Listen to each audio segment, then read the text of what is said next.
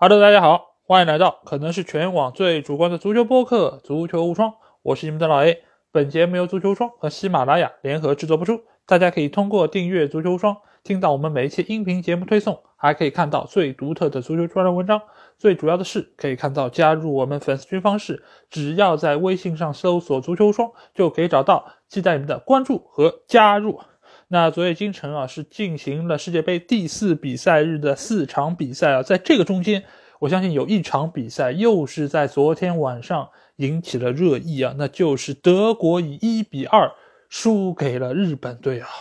仿佛是重现了足球小将里面那个经典的一幕啊，也有不少的朋友在朋友圈里面感叹日本队这一幕真的是太给亚洲球队长脸了，而且也太励志了吧。好，那我们就先来说说这场关键的比赛。在赛前啊，尽管大多数的球迷都预测德国能够非常轻松的拿下日本队，但其实不可否认的是，也有不少的朋友其实是预测到了日本队或许能够给德国制造一点麻烦，甚至还有人预测日本队将获得这场比赛胜利啊。哎，这里先允许我装一个逼啊。因为我们在前瞻的节目中就曾经预测到说，日本队有一定的可能性可以力压德国队小组出线啊。尽管我不敢说我们是全网唯一一家做出这样预测的自媒体，但是最起码也是少数几家能够在赛前就这么预测的自媒体之一啊。所以能够关注我们节目的你们，其实也和我们节目一样啊，真的是独具慧眼啊。那扯完这个，我们来说说到底昨天德国队输在了哪？第一方面，其实就是德国队其实并不如大家想象的这么强。因为每当我们说到德国足球，我们都会想到那是一个钢铁之师，他们的身体非常的强壮，他们的意志品质非常坚毅，而且他们面对对手啊会像寒冬一样冷酷无情啊。比如说缔造了八比零战胜沙特以及七比一狂胜巴西这样的惨剧啊，所以。大家印象中的德国是一个实力非常强劲的队伍。如果是对于近几年的德国足球有所了解的朋友，或许也会觉得啊，他们是一个打传控的球队。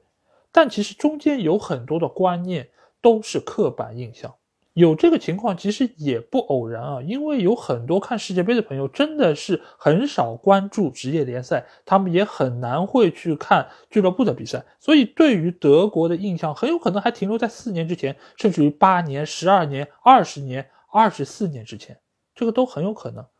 所以在这场对日本队的比赛之前，很多人都觉得德国队只要上身体，德国队只要掉头球就能够很轻松的战胜日本。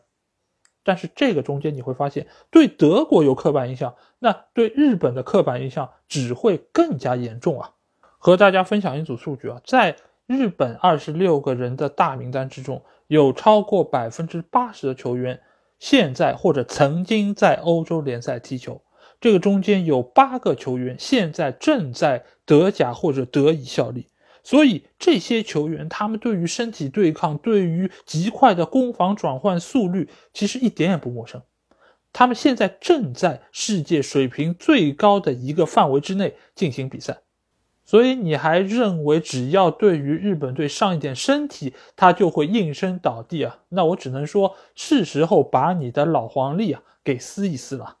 那如果要说到现在对于德国队最大的刻板印象是什么？其实就是他们的身体对抗能力啊，就其实德国这批球员，他们其实是非常不善于身体对抗的。这个是不是特别颠覆很多人对于德国队的想象？觉得他们人高马大，身材这么魁梧，怎么会不善于对抗呢？但如果你是经常收看德甲联赛的，知道德甲现在整个一个运行和竞争环境，你就会很清楚，德甲现在打的是一种非常大开大合的一种足球形式。很多球队他们都会把自己的防线拉得非常的靠上，所以使得很多时候啊，人是跟着球在跑的，而人和人之间的拼抢、身体的挤撞，其实并不是那么充分和激烈的。这其实也能够从另外一个侧面解释，为什么有很多从德甲去到英超以及其他比较注重身体对抗的联赛的那些球员，他的表现不会那么出色。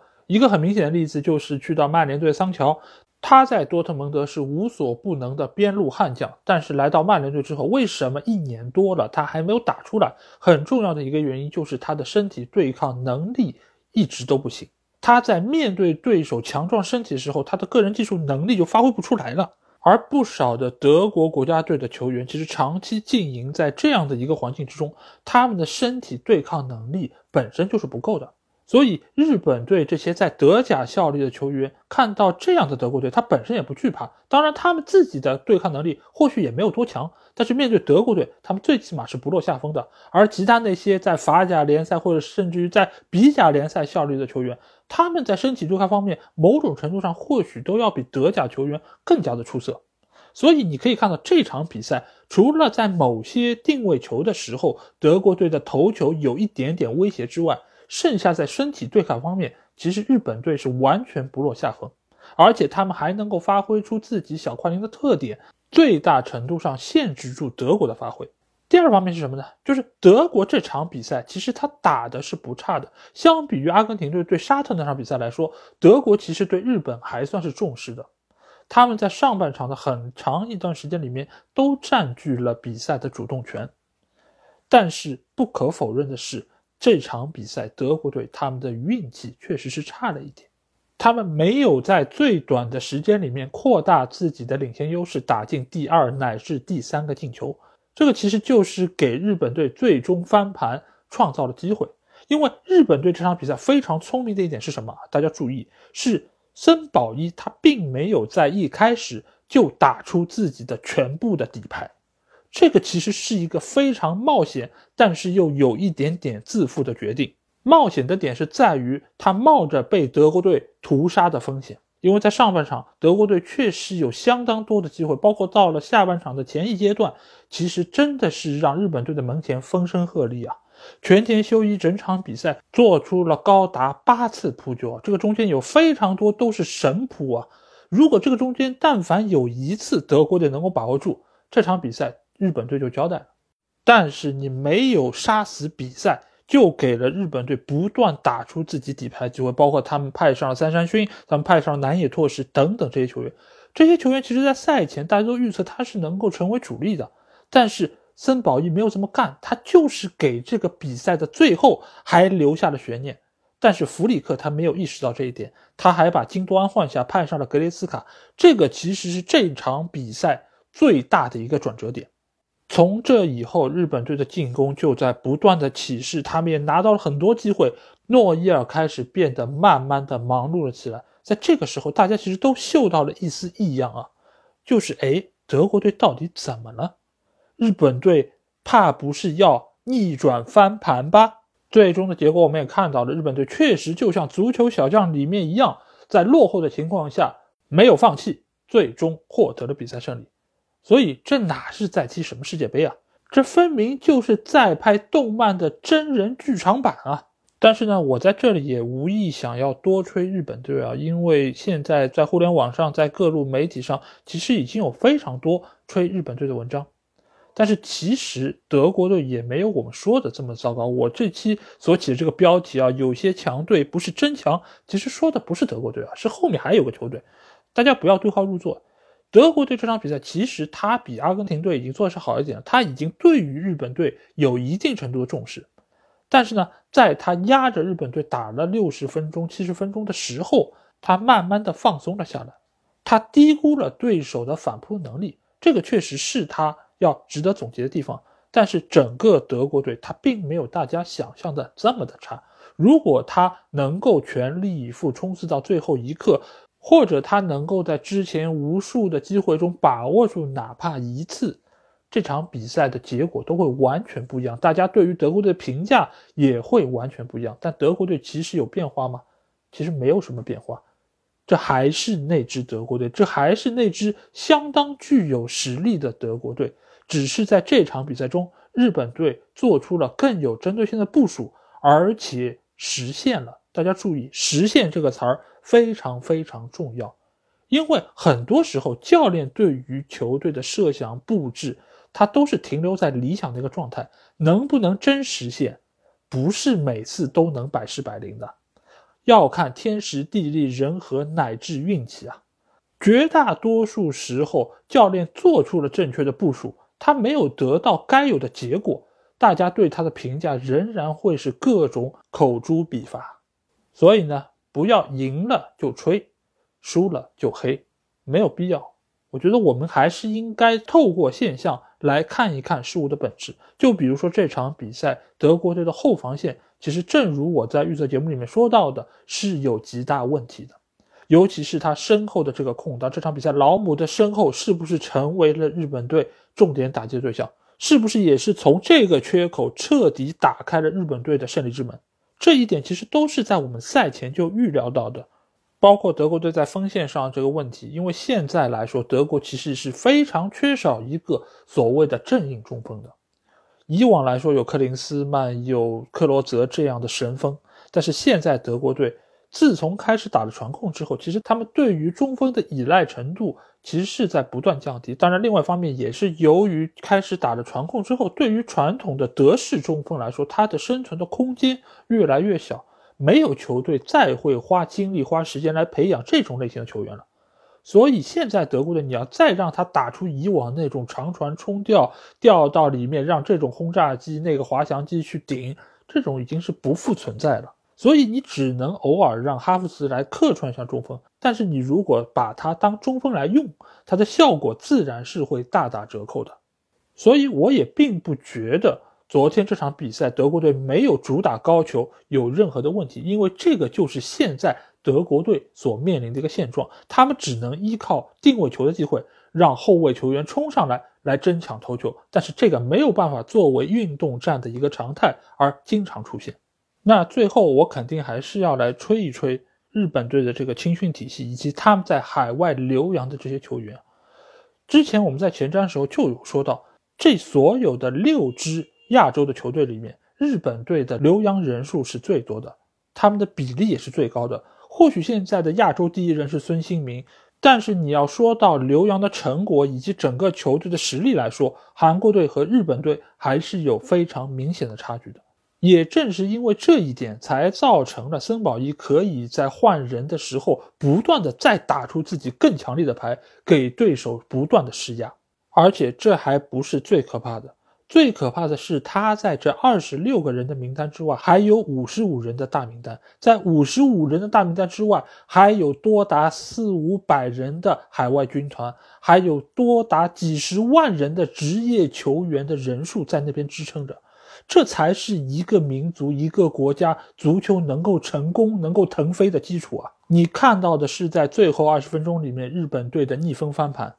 但你没有看到的是日本在过去二三十年为足球所付出的一切努力。正所谓厚积才能薄发，你想要成功，没有捷径。只有慢慢的从青训开始深耕，扩大踢球的人数，让整个基数越来越庞大，你才能够从中间挑出好的苗子。而且这并不是光足球一个产业自己努力的结果，这是整个社会、整个国家都需要为此而努力的一个综合性的成果。你需要配套建很多球场，你需要有相应的青训的设施，你需要解决好没有踢出来球员的就业问题。这些问题不得到解决，不会有那么多的人全身心的投入其中，不会有那么多的人放下内心的顾虑去全情投入，因为足球毕竟是一个成才率非常低的项目。我们小时候都学过一个成语故事，叫揠苗助长，对不对？一切急功近利的违背自然规律的行为，最终都没有办法收到一个。让人满意的结果，从来都没有例外，所以不用去羡慕日本，他们只是做了一个正常国家该做的事情而已。好，说完了德国对日本这场比赛，我们来说说昨天的其他几场比赛。我们先来说一说，哎呀，没想到有一个国家他接过了德国的班啊，也是痛下屠刀啊，七比零大胜了哥斯达黎加，那就是西班牙队啊。西班牙这个球队，其实我们赛前就知道，他是一个实力非常强劲的球队，而且他的掌控力是非常强的。但是没有想到，他居然，哎，你这样一个风流倜傥的来自伊比利亚半岛的阳光男孩啊，你居然也做出了屠夫会做的事情啊！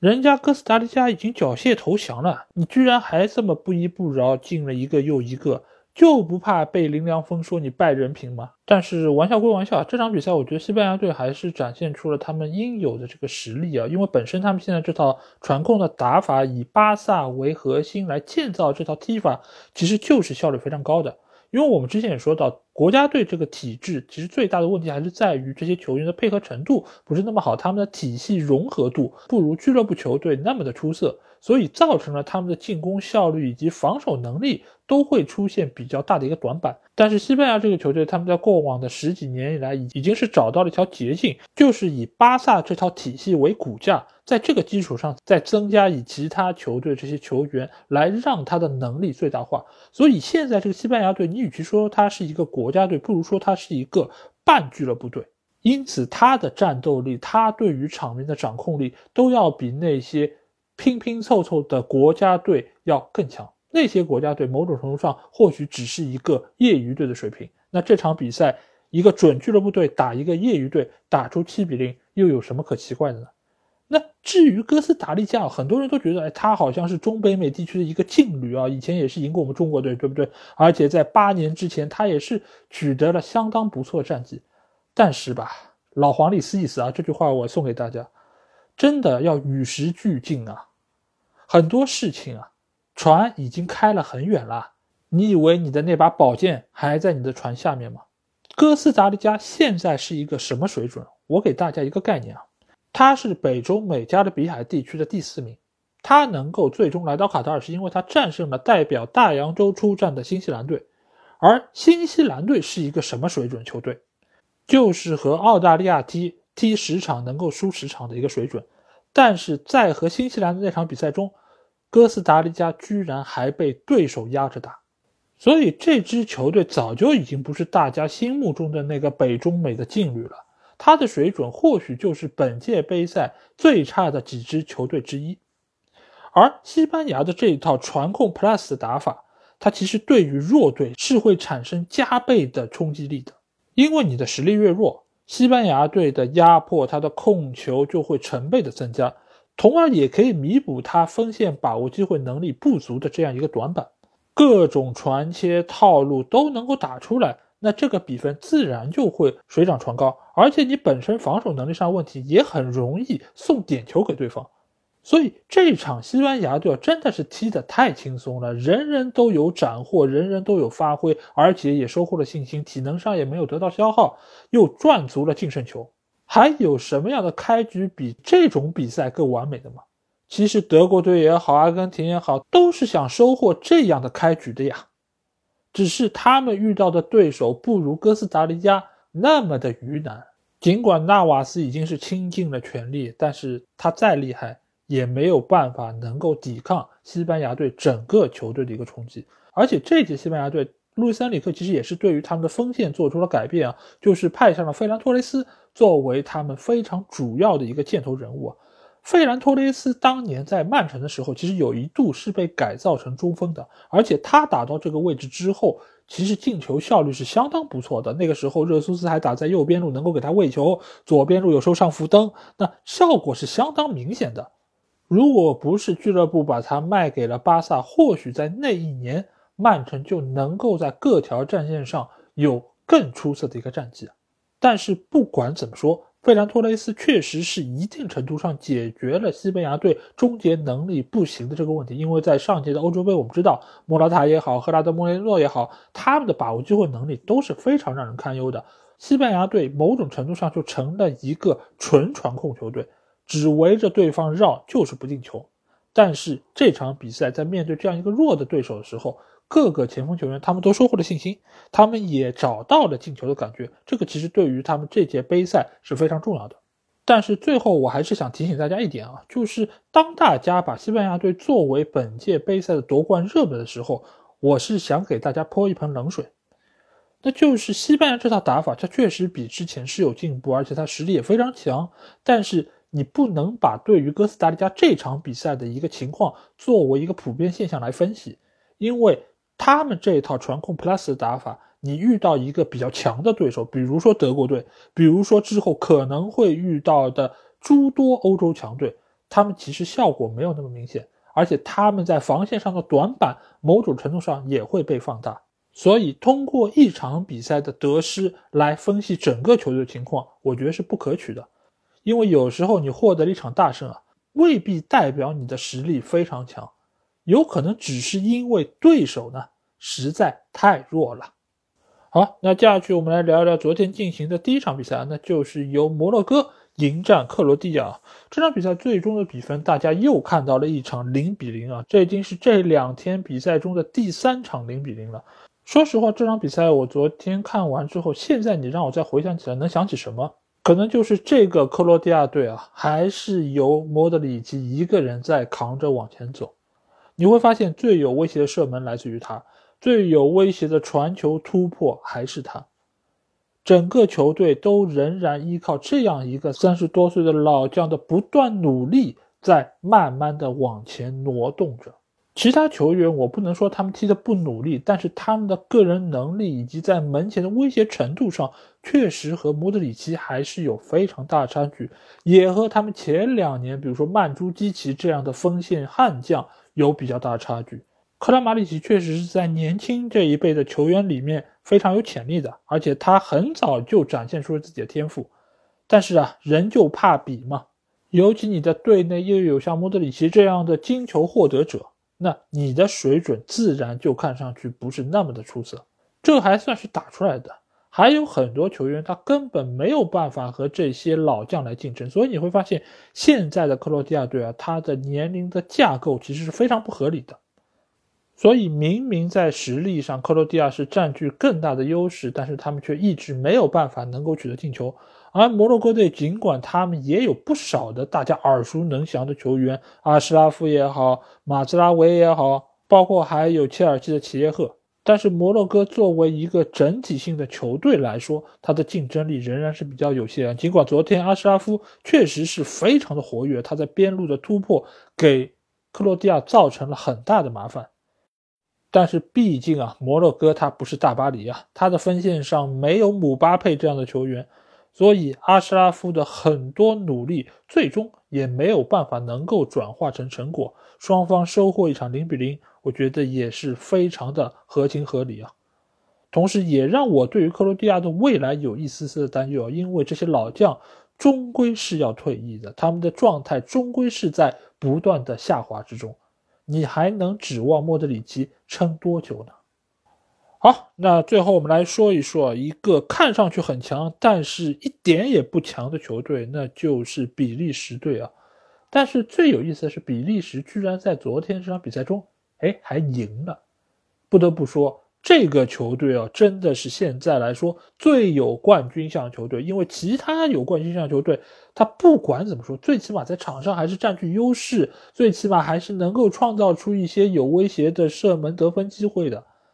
但是这场比利时对加拿大的比赛中啊，我们的欧洲红魔被一个来自于足球荒漠的国度啊摁在地上摩擦。我们可以看一个数据。就是在昨天这场比赛中的预期进球，比利时是零点七七对对方的二点六三啊，但是最后的结果呢，却是比利时一比零获胜了。这样的一个反差，还不能说明比利时是有冠军相吗？好，玩笑到此结束啊，我们接下去来看一看比利时现在到底是一个什么水准的球队。我们来撕开他们的遮羞布。这场比赛，比利时最大的遮羞布是谁？那就是库尔图瓦，库尔图瓦真的命苦，在皇马也是日常救命，到了比利时队啊是更加忙碌了，高接低挡。这场比赛如果不是因为他，早就在上半场就要被洞穿两到三次了，更不要说是他扑出了阿方索戴维斯的那个点球。这场比赛你不知道比利时的后防线给库尔图瓦挖了多少坑，光上半场该判没判的点球至少三个。我早就说过了，马丁内斯如果还是这么执着于让那些老将来做后防线上球员，那比利时队走不远。因为你会发现他们的防守动作就是比别人慢一拍的。当对方已经把球捅出去了，你的脚才到，那你不犯规谁犯规呢？这场比赛如果让迈克尔·奥利弗来做主裁判，我跟你说，上半场直接就杀死比赛了。所以赛前说什么比利时队夺冠热门，可拉倒吧！就这种防线，你要但凡换一个进攻能力正常一点，或者说比赛智慧稍微在线一点的球队，早就把你玩死了。可以想见的是，在之后的比赛中，库尔图瓦还会继续忙碌着。那后场有库尔图瓦，那前场最忙是谁呢？那自然就是丁丁德布劳内了。因为在中前场的问题其实一点也不比后防线少，当然或许好一点，但是最多你打不进就打不进呗。那架不住我英超第一做饼大师，我做出来的饼多啊！你只要能够吃进一个，你就是英雄了，对不对？哎，对我说的就是你巴舒亚伊啊。所以这场比赛结果对于战报党来说，或许会对于比利时队有很高的一个评价，觉得他们继续是夺冠的热门球队。但是对于我们这些球迷来说，我们能够知道他们的问题非常严重，而且不仅仅是在防守端，在进攻端也是如此。而且你能够每一场比赛都依靠德布劳内吗？他也是个人啊，他也是一个不再那么年轻的球员了。如果说这场比赛要真正给加拿大的失利找一个原因的话，或许就是他们的比赛经验不足。他们也是第一次来到世界杯这个舞台，他们对于整个竞争的环境、比赛的强度经验是不足的。他们对于比利时的能力，他的预估也是不足的。他觉得对手应该是个强队啊，但是一打之后发现，哎，好像也没那么强吗？是球队的情报部门出问题了吗？但是在终结比赛的临门一脚上呢，他又没有做到那么的出色，所以造成了在很长一段时间里面，他都在不断的向对手施压，而且越打越有信心。这个时候呢？反而造成了他在身后的空当变得越来越大，被对手抓住了一个不是机会的机会，这其实就是对于比赛经验上非常明显的一个缺失啊。但是无论怎么说，这场比赛比利时踢的真的是非常糟糕，而且也可以看出马丁内斯对于这个球队的执教和掌控。已经烂到了一个无以复加的地步。我一直说，马丁内斯是对于这批球员最大的一个拖累，他是真正耽误了比利时黄金一代的一个发挥。原本这样一个世界排名第一的球队，理应取得更多的荣誉，但是到目前为止呢，零，一个都没有。有德布劳内，有阿扎尔，有卢卡库，有巅峰时期的维尔通亨、阿尔德维雷尔德，有库尔图瓦。这么多出色的球员聚合在一起的一支球队，居然在这几年的大赛中毫无发挥。大家能够记得的就是在最后时刻逆转战胜日本队，这算哪门子成就？我搞不懂了。照现在这种踢法，或许在这届世界杯上，他们还有可能被日本队逆转呢。就现在这批球员的年龄上来说。德布劳内就算还有下一届世界杯，他的竞技状态也很难和现在相提并论了。如果这场比赛输了，或许马丁内斯还会说：“哎，我是不是改变一下打法，我改变一下人员架构？”但是这场比赛赢了，那他或许在下一场还是会以这样的一套阵容去和其他球队死磕。那这个结果或许不会造成他小组出局，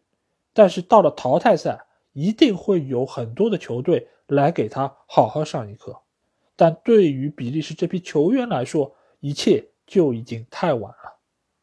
现在的比利时队啊，就是整体的一个实力非常的糟糕，但是呢，有个别非常强的个人在给他托底，所以造成了表面上的光鲜亮丽啊。但是当你撕开这块遮羞布的时候，你会看到一切完全不是这么回事儿。但是我也说了嘛，足球就是一个比较的运动。有时候，只有等你把原来的主教练换掉，新任的主教练来了之后，你对比之下才能知道，到底是这个主教练成就了球队，还是他拖累了球队。好，那这就是这期节目的所有内容啊！如果你听了我节目，有什么话想对我说，欢迎在我们的评论区留言。如果想要和我直接交流，一起畅聊世界杯的话，也可以来加我们的群。只要在微信里面搜索“足球无双”就可以找到，期待您的关注和加入。那这期节目就到这儿，我们明天的无双短评节目再见吧，大家拜拜。